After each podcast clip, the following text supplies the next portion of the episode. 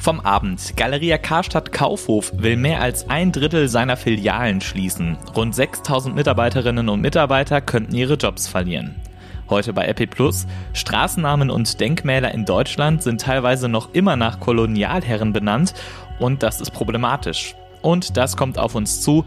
Beschlüsse der Innenministerkonferenz in Erfurt, außerdem mögliche Entscheidungen in der Fußball-Bundesliga. Heute ist Freitag, der 19. Juni 2020. Der Rheinische Post Aufwacher. Der Nachrichtenpodcast am Morgen. Guten Morgen, ich bin Sebastian Stachorer. Schauen wir gemeinsam auf das, was ihr heute Morgen wissen solltet. Bei Galeria Karstadt Kaufhof sollen 62 Filialen geschlossen werden. Das ist mehr als jede dritte der 172 Geschäfte, die es derzeit gibt. Noch ist unklar, welche Filialen konkret betroffen sind. Nach Informationen des Kölner Stadtanzeigers sollen 6000 der 28.000 Mitarbeiterinnen und Mitarbeiter entlassen werden. Jasmin Becker berichtet für die Deutsche Presseagentur, kurz DPA. Jasmin, was sind denn die Gründe für diese Entscheidung? Das Unternehmen hat ja schon länger ums Überleben gekämpft. Immer mehr Menschen shoppen online oder suchen in den Städten eher nach kleineren individuellen Läden. Und tatsächlich hat die Corona-Krise dann auch nochmal zugeschlagen. Durch die Pandemie musste der Warenhauskonzern alle seine Filialen vorübergehend schließen.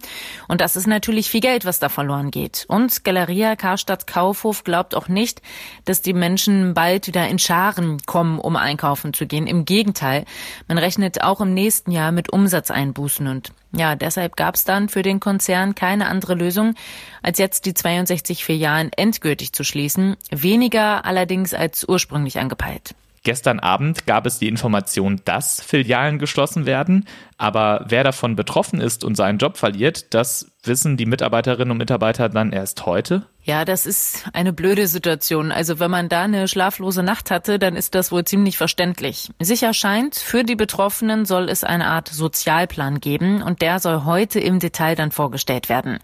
Auch in den Kommunen blickt man gespannt darauf, welche Filialen nun betroffen sind. Norbert Porz vom Deutschen Städte- und Gemeindebund warnt jetzt schon, dass Innenstädte immer mehr veröden und gerade die Warenhäuser von Galeria Karstadt Kaufhof seien für viele Innenstädte systemrelevant, sagt er. Da müsse man dann schauen, wie man ärmere Kommunen unter die Arme greifen könne. Vielen Dank, Jasmin Becker. Trumps Wahlkampfteam hat auf Facebook in einer Werbeanzeige ein nationalsozialistisches Symbol benutzt und die Plattform hat diese Anzeige nun gesperrt. Worum ging's da? Das Wahlkampfteam von Trump hat vor, Zitat, linksextremen Mobs gewarnt, die Amerikas Städte zerstörten. Das bezieht sich auf die Proteste in den USA, die allerdings weitgehend friedlich sind. In einer dieser Anzeigen nun verwendete Trumps Team ein umgekehrtes rotes Dreieck und genau dieses Symbol hatten die Nazis benutzt, um in Konzentrationslagern politische Gefangene zu kennzeichnen. Für Facebook verstößt das gegen die Regeln gegen die Verbreitung von organisiertem Hass. Ein Sprecher des Wahlkampfteams von Trump sagt aber, das rote Dreieck sei ein Symbol, das die Antifa selbst benutzen würde und es sei außerdem ein Standard-Emoji. Das Thema soziale Netzwerke und Trump ist brisant. Erst vor wenigen Wochen hatte Twitter eine Aussage Trumps mit dem Warnhinweis gewaltverherrlichend gekennzeichnet. Facebook blieb bei der gleichen Aussage untätig und war dafür kritisiert worden. Auch offline geht der Wahlkampf weiter. Für morgen ist die erste Wahlkampfveranstaltung von Trump seit Beginn der Corona-Pandemie geplant. Wer in Tulsa, Oklahoma aber dabei sein will, der muss unterschreiben, dass die Veranstalter nicht für eine Covid-19-Erkrankung und mögliche Folgen haftbar gemacht werden können.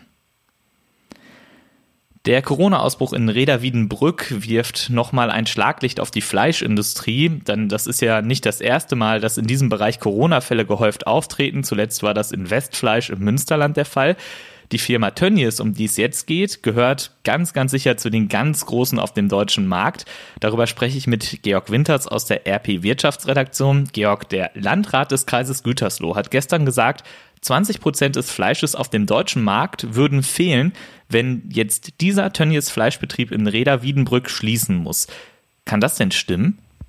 Ja, das kann durchaus sein, denn Tönnies hat ungefähr 30 Prozent Marktanteil bei der deutschen, im deutschen Schlachtbetrieb, schlachtet allein in Reda rund 30.000 Schweine pro Tag und jedes siebte Schwein, das in Deutschland dann zerlegt worden ist, kommt laut Deutschen Bauernverband zumindest tatsächlich aus Reda Wiedenbrück. Insofern ist diese Zahl durchaus realistisch. Das heißt, Tönnies ist einer der größten Player auf dem deutschen Markt. Tönnies ist nicht nur ein äh, großer Player auf dem deutschen Markt, also, sondern auch, glaube ich, die Nummer vier auf dem Weltmarkt mittlerweile und auf dem deutschen Markt mit weitem Abstand auch die Nummer eins. Die beiden Unternehmen, die dahinter liegen, das sind Westfleisch aus Münster und ein deutsch-niederländischer Konzern, der seinen Sitz in Düsseldorf sogar hat, ähm, haben nur halb so große Marktanteile wie Tönnies. Das zeigt, wie, wie die Dimensionen auf dem deutschen Fleischmarkt sind. Rund 80 Prozent des gesamten Marktes liegen in der Hand von ungefähr zehn Unternehmen in Deutschland. Und was bedeutet die Schließung für die Verbraucher? Wird Schweinefleisch teurer oder kann es sogar sein, dass es das dann gar nicht mehr gibt an manchen Stellen? Ähm, dass es knapp wird, äh, danach sieht es derzeit nicht aus. Ähm, das liegt daran, dass es Tönnies äh, bisher offensichtlich ganz gut gelungen ist, ähm, diesen, diese, dieses Ausfall dieses Betriebes zu kompensieren, dadurch, dass das Schlachten in andere Betriebe ähm, verlegt worden ist. Ähm, wenn das über mehrere Wochen äh, passieren würde, dann könnte es möglicherweise ein Problem werden. Aber auch dann würde Schweinefleisch wahrscheinlich nicht knapp, weil es noch andere ähm, Alternativanbieter gibt. Dann müssten die Bauern ihre, ähm, ihre Fleisch wahrscheinlich zu anderen Schlachtereien bringen. Da taucht, glaube ich, kein Problem auf. Dass es teurer wird, kann sich im Moment auch niemand vorstellen. Das liegt auch an der Preissensibilität der deutschen Verbraucher. Die kaufen ja gerne billiges Fleisch und haben damit natürlich auch umgekehrt äh, ihren Anteil daran, dass diese diese Billigproduktion, wie sie derzeit in Deutschland, aber auch in anderen Ländern stattfindet, überhaupt so erst möglich ist. Nun dürften viele sagen, na gut, wenn die Bedingungen für Tiere und Menschen besser werden, dann wäre es auch okay, wenn Fleisch teurer würde. Und das wirft natürlich die Frage auf, wie schafft Tönnies das denn überhaupt, dass die so billig Fleisch produzieren können? Im Grunde macht Tönnies natürlich vieles über die Menge, aber es gibt auch ein paar andere Faktoren, die da eine Rolle spielen. Äh, zum einen sind das natürlich die äh, Bedingungen, unter denen die Arbeitnehmer da unterwegs sind. Das sind ja in vielen Fällen Leiharbeiter, die äh, zum Teil aus Osteuropa, aus Bulgarien und Rumänien kommen, die dann auch über sogenannte Werkvertragsunternehmen bei Tönnies, ähm, an, nicht bei Tönnies angestellt sind, sondern bei den Werkvertragsunternehmen. Die kassieren dort teilweise nicht mal den Mindestlohn. Das heißt also, die Produktionskosten sind in den deutschen Schlachtereien dann oft deutlich niedriger, als sie es eigentlich wären, wenn man äh, einen, na sagen wir mal, gerechten Lohn zahlen würde. Dazu kommen natürlich hygienische Bedingungen, an denen sparen die Hersteller auch oft. Und so kommen dann viele Sachen zusammen. Es liegt auch an der Tierhaltung, an der Massentierhaltung teilweise, die das natürlich auch billiger macht. Und so kommen dann etliche Faktoren zusammen, die eigentlich eine Billigproduktion von Fleisch erst möglich machen. Du hast gerade die Werksverträge erwähnt, die sind heftig in der Kritik. Was sind überhaupt Werksverträge und wo ist da das Problem? Ja, ein Werkvertrag ist im Grunde ähm, so gestrickt, dass ähm, ein Unternehmen einen äh, Vertrag schließt mit einem anderen Unternehmen über eine bestimmte Dienstleistung. Und dieses andere Unternehmen ähm, hat dann eben die Mitarbeiter an Bord.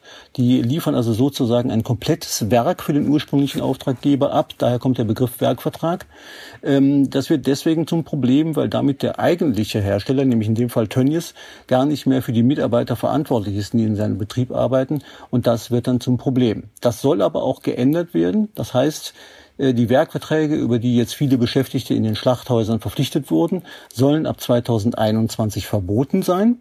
Dann dürfen zumindest bei den Großbetrieben nur noch Mitarbeiter aus dem eigenen Unternehmen das Fleisch schlachten und verarbeiten. Das gilt dann aber nicht für das Fleischerhandwerk, also für das Handwerk, aber da stellt sich das Problem in dieser Dimension ja ohnehin nicht. NRW-Ministerpräsident Armin Laschet geht jetzt davon aus, dass die Arbeitsbedingungen und die Unterbringung der Beschäftigten bei Tönnies dazu beigetragen haben, dass sich das Coronavirus derart ausbreiten konnte. Wissen wir da genaueres über die Unterbringung bei Tönnies? Sieht es da so aus, wie man es inzwischen von vielen Bildern aus ähnlichen Betrieben kennt? Es kursierte, glaube ich, am Donnerstag noch ein Video, das aber dann angeblich wieder schon ein, ähm, paar Monate alt ist und mittlerweile die Bedingungen, äh, unter denen bei Tönnies arbeitet, äh, angeblich nicht mehr richtig spiegelt. In diesem Video konnte man also sehen, wie die äh, Mitarbeiter auf engstem Raum Pausen miteinander verbringen, wie teilweise dann Hygienevorschriften auch nicht eingehandelt werden, also Schutzmasken auch nicht getragen werden. Äh, man muss sich aber davor hüten, zu glauben, das sei jetzt ein Tönnies-Phänomen. Ähm, das wird es in anderen Betrieben möglicherweise genauso geben geben. Und man muss wieder dazu sagen, ähm, alle miteinander betonen, die Bedingungen hätten sich mittlerweile geändert. Insofern äh, muss man sich, glaube ich, hüten, da voreilige Anschuldigungen zu machen. Ähm, äh, wenn man ganz ehrlich ist, äh, man kennt es nicht, man kann sich immer nur auf das verlassen, was Einzelne sagen. Offizielle Bestätigungen gibt es da nicht. Ähm, natürlich sind die Arbeitsbedingungen, das ist allen bekannt seit Jahren, dass die Arbeitsbedingungen und die Unterbringung der Beschäftigten in der Branche nicht gerade das Optimale sind. Ähm, aber bisher hat, ist da leider Gottes wenig passiert, muss man sagen. Vielen Dank, Georg Winters. Gerne. Tschüss. Übrigens, Robert Peters, Sportchefreporter der RP, hat einen spannenden Text über Clemens Tönnies geschrieben. Der ist ja nämlich auch noch Aufsichtsratsvorsitzender beim FC Schalke 04. Den ganzen Text, den lest ihr auf RP Online unter dem Titel Was richtig ist, entscheidet der Patriarch immer noch selbst. Und damit zu dem, was ihr heute bei RP Plus lest. In deutschen Städten könnte bald über Straßennamen und Denkmäler diskutiert werden. Das dürfte dann auch eine Folge der Proteste in den USA sein. Dort und in Großbritannien wurden Denkmäler von Rassisten und Kolonialherren gestürzt und auch Deutschland hat eine Kolonialgeschichte, das wird aber oft vergessen. Und so sind immer noch viele Straßen nach Menschen benannt, die grausame Verbrechen verübt haben. Ein Beispiel, auch in Düsseldorf, Köln, Solingen und Berlin gibt es Straßen, die nach Hermann von Wissmann benannt sind. Wissmann war Afrikaforscher und Offizier und schlug im Auftrag Bismarcks einen Aufstand in Ostafrika nieder, indem er Felder verwüstete, Dörfer zerstörte und hunderte Einheimische erschoss. Die Kölner Afrikanistikprofessorin Marianne Bechhaus-Gerst sagt, die deutsche Kolonialgeschichte habe Völkermord, Sklaverei, kulturelle und wirtschaftliche Zerstörung verursacht und das sei viel zu wenig präsent in unseren Köpfen. Die Benennung von Straßen und Plätzen ist immer auch mit einer Ehrung verbunden. In Düsseldorf und Freiburg gab es da beispielsweise Historikerkommissionen, die dann alle Straßennamen bzw. ihre Namensgeber untersucht haben. Und bei Denkmälern ist das ein bisschen anders. Die werden oft auch in Mahnmale umgewandelt und können, so die Einschätzung von Historikern, dann durchaus auch die Botschaft eines demokratischen Staats vermitteln, der Rassismus und Kolonialherrschaft ablehnt. Die ganze Analyse Unrühmliche Helden von Martin Kessler lest ihr in der gedruckten RP und bei RP Dort lest ihr auch diese Geschichte. Christina Dunz, stellvertretende Leiterin der RP Parlamentsredaktion in Berlin, schreibt über Deutschlands bevorstehende EU-Ratspräsidentschaft. Die Erwartungen an Kanzlerin Angela Merkel sind riesig im In- und auch im Ausland. Klar, die Corona-Krise überschattet alles, aber dennoch soll Deutschland da auch eigene Themen setzen. Eine Klimapräsidentschaft etwa fordern die Grünen, weniger Strukturdefizite will die FDP, mehr europäische Gemeinschaft wollen die Linken und die AfD pocht auf Abschottung. Und Merkel? Sie sagt, Zitat, wir dürfen nicht naiv sein. Die antidemokratischen Kräfte, die radikalen, autoritären Bewegungen warten ja nur auf ökonomische Krisen, um sie dann politisch zu missbrauchen. Ab dem 1. Juli übernimmt Merkel die EU-Ratspräsidentschaft. Ab Januar 2021 geht diese dann an Portugal. Das hier ist eine erschreckende Zahl. Im Durchschnitt wirft jede und jeder Deutsche 85 Kilogramm noch genießbare Lebensmittel in den Müll und das jedes Jahr. Das ist eigentlich totaler Wahnsinn. Claudia Hauser beschreibt in der Rheinischen Post, welche Lebensmittel noch lange nach Ablauf des Mindesthaltbarkeitsdatums völlig in Ordnung sind und problemlos gegessen werden können. Nehmen wir ein Beispiel. Eier, die sind noch mehr als zwei Monate nach Ablauf dieses Mindesthaltbarkeitsdatums völlig genießbar. Ähnlich ist es auch bei Joghurt. Also guten Appetit. Welche Neuigkeiten es in Düsseldorf gibt, das weiß Robert Jans aus den Antenne Düsseldorf Nachrichten. Guten Morgen, Robert. Guten Morgen, Sebastian. Bei uns geht's heute Morgen noch einmal um den neuen Pop-up-Radweg am Rheinufer. Hier gibt's ja seit Tagen viel Ärger und Kritik. Jetzt wird das Verkehrsexperiment noch einmal überarbeitet. Dann bleiben wir beim Thema Mobilität, denn Düsseldorfer sollen es in Zukunft einfacher haben, vor der eigenen Haustür einen Parkplatz zu finden. Der Stadtrat hat am Abend mit knapper Mehrheit beschlossen, das Anwohnerparken auszubauen. Und dann geht's noch um die Suche nach Weltkriegsbomben im Stadtteil Herd. Hier ist ja aktuell auch der Rheinalli-Tunnel gesperrt. Seit Tagen beschweren sich Befürworter und Gegner über den neuen Pop-up-Radweg am Rheinufer. Er wird jetzt noch einmal verändert, aber anders als OB Geisel es diese Woche vorgeschlagen hatte. Zwischen Theodor-Heuss-Brücke und Messe wird der Radweg jetzt in jede Richtung jeweils auf der rechten Fahrspur eingerichtet. Antenne Düsseldorf-Reporter Joachim Bonn hat die Infos. Das hat der Stadtrat am Abend mit einer Stimme Mehrheit so entschieden. Im südlichen Teil zwischen Theodor-Heuss und Oberkasseler Brücke darf die Bike Lane jetzt nur noch in Richtung Innenstadt befahren werden. Dadurch soll der Radverkehr entzerrt werden. Politiker aller Parteien waren sich einig, dass die bisherige Situation schlecht und gefährlich war. CDU und FDP wollten den Pop-up-Radweg dagegen ganz abschaffen. Dieser Antrag wurde mit einer Stimme Mehrheit abgelehnt. Wir sollen es in Zukunft einfacher haben, vor unserer Haustür einen Parkplatz zu finden. Das ist zumindest das Ziel. Der Stadtrat hat am Abend mit knapper Mehrheit beschlossen, das Anwohnerparken grundsätzlich zu erweitern. 25 neue Gebiete rund um die Innenstadt sollen dazukommen. 400 neue Parkscheinautomaten will die Stadt dafür aufstellen. Antenne Düsseldorf-Reporter Philipp Klees mit den Details. Jeder kann sich für sein Viertel einen Anwohnerausweis kaufen. Alle anderen müssen fürs Parken jedes Mal extra bezahlen. Das ist die grobe Idee. Konkrete Regeln für jedes Quartier werden noch einzeln festgelegt. Die ersten Zonen sollen noch in diesem Jahr eingerichtet werden. Dabei werde es aber auch kostenlose Lieferzonen vor Geschäften geben. Die CDU hat das Konzept als unausgegoren kritisiert. Es sei zum Beispiel unklar, zu welchen Uhrzeiten es gilt oder wie hoch die Parkgebühren sein sollen. Die Vorbereitungen sind abgeschlossen. Nun geht es an die Suche nach ein oder zwei Weltkriegsbomben in Herz. Bis morgen sollen Spezialisten wissen, ob noch Blindgänger im Boden nahe der Brüsseler Straße und dem Simon-Garzweiler Platz liegen. Für den Fall, dass es eine Entschärfung geben muss, gibt es mehrere Pläne für das Wochenende. Antenne Düsseldorf-Reporterin Sandy Droste hat sich diese Pläne angeschaut. Das Krisenmanagement der Stadt hat sich schon im Vorfeld auf verschiedene Stufen eingestellt. So ist es möglich, dass nur ein ungefährlicher Gegenstand im Boden liegt. Dann wären Räumungen am Sonntag nicht nötig. Ist es aber eine Bombe, kommt es auf Größe, Menge des Sprengstoffes und Art des Zünders an, um Evakuierungen festzulegen. Zwischen 5000 und 10.000 Menschen könnten ihre Wohnungen und Häuser für den Zeitraum der Entschärfung verlassen müssen. Da auch die Schönklinik im Umfeld der vermuteten Fundstelle liegt, wurden die Patienten schon informiert. Für Angehörige Folge wurde eine Telefonhotline eingerichtet. Die Nummer haben wir auf unsere Homepage gesetzt bei den Nachrichten. Soweit der Überblick aus Düsseldorf. Mehr Nachrichten gibt's auch immer um halb bei uns im Radio oder auf antennedüsseldorf.de. Vielen Dank, Robert Jans. Und das kommt heute auf uns zu. Die Staats- und Regierungschefs der EU beraten heute Vormittag in einer Videokonferenz über den geplanten EU-Wiederaufbauplan in der Corona-Krise. Die Kommission hatte ein 750 Milliarden Euro Programm vorgeschlagen. Es werden schwierige Verhandlungen darüber erwartet. Eine schnelle Einigung gilt als ausgeschlossen. Im Juli gibt es ein physisches Treffen und dort könnte dann ein Ergebnis erzielt werden. In Erfurt gibt es heute Ergebnisse, da endet nämlich das Treffen der deutschen Innenminister und Ministerinnen. Drei Tage lang wurde beraten, heute werden dann die formalen Beschlüsse gefasst. Erwartet wird, dass der Abschiebestopp für das Bürgerkriegsland Syrien bis Jahresende verlängert wird und dass die Minister und die Ministerin, die einzige Frau der Runde kommt aus Schleswig-Holstein, ihre Entschlossenheit im Kampf gegen Rechtsextremismus und Clankriminalität bekräftigen. Außerdem beginnt heute die Ferienzeit. Mecklenburg-Vorpommern geht als erstes Bundesland in die Sommerferien. Innerhalb Deutschlands ist das Bundesland mit seiner Ostseeküste das Urlaubsziel Nummer eins. Bedeutet also gerade dieses Jahr keine weiten Wege in den Sommerurlaub. Aber auch für uns andere, die wir nicht am Meer leben, gilt, Warum in die Ferne schweifen? Das Gute liegt doch so nah. Auch bei uns in der Region im Rheinland gibt es einiges zu entdecken, meinen jedenfalls Maren Könnemann und Marie Ludwig und wollen uns davon überzeugen. Sie machen diesen Sommer für die RP eine Tour durchs Rheinland und erzählen mit dem Hashtag Rheinstories die spannendsten Geschichten von ihrer Reise auf Instagram. Sag mal ihr beiden, wie seid ihr eigentlich auf die Idee zu diesem Projekt Hashtag Rheinstories gekommen? Ja, also wir haben vor einem Jahr das erste Mal gemeinsam auf Instagram über eine große Veranstaltung live berichtet.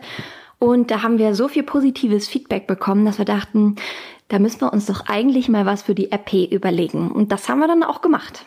Ihr habt auch ein ganz besonderes Gefährt dabei. Womit seid ihr denn unterwegs und wo schlaft ihr eigentlich? Ja, das äh, Gefährt ist tatsächlich ziemlich besonders. Äh, wir fahren mit einem T1 VW Bulli von 1958 durch die Region. Und das Besondere an diesem Gefährt ist aber, er ist elektrisch betrieben und wurde selbst ausgebaut von unserem Bulli-Vermieter Uwe Könzen. Der kommt aus Hilden. Ja, und der hat für die Reise uns auch noch ein Dachzelt oben drauf gepackt. Ähm, und äh, wir glauben, das wird ein ganz schönes Abenteuer, aber wir freuen uns drauf. Wahnsinn, es macht ein bisschen neidisch. Worauf freut ihr euch denn besonders? Ja, tatsächlich erst einmal darauf, dass es jetzt wirklich losgeht. Darauf haben wir nämlich ein Jahr lang hingearbeitet. Wir freuen uns vor allem ne, aufs Hofleben, denn wir stehen ja mit unserem Bulli immer auf Bauernhöfen. Ja, und wir freuen uns natürlich auf die Menschen, die das rheinische Lebensgefühl leben und lieben und auch auf die kulinarische Reise durch die Region. naja, und dann zuletzt natürlich auch, dass wir den Lokaljournalismus auf eine andere Plattform bringen können, denn das gab es ja bisher so in der Form auch noch nicht. Man kann euch dann ja virtuell bei eurer Reise begleiten. Wie geht das denn am besten und einfachsten? Also am allerbesten geht das über Instagram wirklich, auf unserem Account at Rheinische Post. Da findet die Reise schwerpunktmäßig statt. Es gibt aber auch Online-Inhalte auf rp-online.de slash rheinstories und dann gibt es natürlich auch noch den Rhein Stories Podcast, in dem wir uns einerseits schon jetzt mit Gästen auf die Reise vorbereiten, uns Tipps geben lassen und während der Reise werden wir dann immer wöchentlich von unseren Highlights dort berichten. Vielen Dank, Maren Könemann und Marie Ludwig. Den Rheinstory Podcast findet ihr überall, wo es Podcasts gibt. Am besten ihr abonniert den jetzt, dann verpasst ihr garantiert nicht die nächste Folge, die kommt am Wochenende. Darin berichtet dann der Bullybastler Uwe, wie er den E-Bully flott gemacht hat und wie das Vanlife in so einem nachhaltigen Gerät funktioniert. Und unter dem Hashtag Rheinstories findet ihr auch alles zu der Reise auf Instagram. Fußball ist dieses Wochenende auch noch und da wird es für Düsseldorf und Leverkusen spannend. Für die kann morgen um 17.30 Uhr nämlich bereits das Saisonergebnis feststehen. Düsseldorf steht derzeit auf dem Relegationsplatz mit nur einem Punkt Vorsprung auf Werder Bremen. Mit einem Sieg bei gleichzeitiger Niederlage der Bremer wäre dieser Platz gesichert. Theoretisch ist auch noch der direkte Klassenerhalt möglich. Dafür müsste Düsseldorf morgen gegen Augsburg gewinnen und kommende Woche bei Union Berlin auch. Allerdings müsste außerdem morgen dann auch Bremen gewinnen und die spielen gegen Mainz, den jetzigen Tabellen 15. Für Leverkusen ist die Situation angenehmer. Da geht es um den Einzug in die Champions League. Leverkusen steht auf Platz 4, hat einen Punkt Vorsprung vor Gladbach und damit hat es der Verein selbst in der Hand. Morgen bei Hertha BSC Berlin und kommende Woche gegen Mainz. Gladbach hingegen spielt morgen in Paderborn. Das ist bereits sicher abgestiegen. Schauen wir noch auf Philipp Amthor. Heute berät der CDU-Landesvorstand von Mecklenburg-Vorpommern über das weitere Vorgehen bei der Wahl eines neuen Landesvorsitzenden. Bislang ist Amthor der einzige Bewerber. Ursprünglich sollte es bei dem Treffen heute um einen Wahltermin gehen. Der eigentliche Termin wurde wegen der Corona-Pandemie abgesagt. Nun werden aber auch sicher die Lobbyismusvorwürfe gegen Philipp Amthor eine Rolle spielen. Im Internet ist Philipp Amthor sowieso eins der großen Themen der letzten Tage. Mehr dazu von meiner Kollegin Helene Pawlitzki. Hashtag der Woche. Der Hashtag der Woche, das ist am Tor Rücktritt. In einem Wort und mit UE. Und das Ganze bezieht sich auf den Bundestagsabgeordneten Philipp Amthor von der CDU. Die Geschichte habt ihr diese Woche vielleicht schon gehört. Der 27 Jahre alte Politiker hat sich bei der Bundesregierung für eine US-Firma eingesetzt namens Augustus Intelligence und die hat ihn dafür belohnt mit einem Direktorenposten und Aktienoptionen. Ob das juristisch in Ordnung war, ist nicht ganz klar. Auf jeden Fall hat es natürlich ein Geschmäckle, wenn ein Politiker die Agenda eines Unternehmens vertritt, die ihn dafür mit etwas belohnt. Außerdem gibt es ein Foto mit Ex-Verfassungsschutzchef Hans-Georg Maaßen, der sehr, sehr umstritten ist. Insgesamt ist Amtor also im Moment stark in der Kritik. Nicht gerade hilfreich war die Einlassung von Unionsfraktionsvize Johann Wadefuhl, der unter anderem gesagt hat, Philipp Amtor sei eben noch jung und da treffe man im Überschwang noch leichter falsche Entscheidungen. Das nimmt ihm Twitter ziemlich übel. Ein ums andere Mal wird darauf hingewiesen, dass man mit 27 Jahren absolut strafmündig ist und eigentlich wissen sollte, was richtig oder falsch ist. Und dass gerade die Union nach Meinung vieler Twitter-Nutzer eher gerne knallhart vorgehen würde. Insofern sagen viele Twitter-Nutzer, wird damit zweierlei Maß gemessen. Ein Hinweis vielleicht noch zum Hashtag Amtor Rücktritt. Zurücktreten kann er natürlich eigentlich gar nicht. Er kann nur sein Mandat als Bundestagsabgeordneter niederlegen. Von einem Amt zurücktreten kann er nicht, denn er hat ja gar keins. Und hier noch der Blick auf das Wochenendwetter für NRW. Uns erwarten Gewitter, aber auch Sonnenschein. Heute am Freitag ist es zunächst aufgelockert. Im Laufe des Tages vermehren sich dann die Wolken und vereinzelt kann es schauern und eben gewittern. Dazu Temperaturen zwischen 20 und 23 Grad. Nachts bleibt es bewölkt, aber es gibt nur noch lokal ab und zu Regen und es kühlt ab auf 9 Grad. Morgen ist es dann heiter, stellenweise bewölkt, aber trocken bei 17 bis 23 Grad. Es wird auch etwas windiger. Die Nacht bleibt trocken bei 8 bis 12 Grad. Am Sonntag dann ein Mix aus Sonne und Wolken. Es bleibt aber zunächst trocken. Gegen Abend ziehen dann von Westen her Wolken auf und hier und da kann es dann doch regnen. Es wird auch etwas wärmer, 22 bis 26 Grad sind drin. Das war der Rheinische Postaufwacher vom 19. Juni 2020. Heute Abend gibt es eine neue Ausgabe unseres Podcasts Coronavirus in NRW. Die hört ihr ganz einfach hier im Aufwacher-Feed. Mein Name ist Sebastian Stachauer. Habt einen schönen Tag. Macht's gut. Mehr bei uns im Netz www.rp-online.de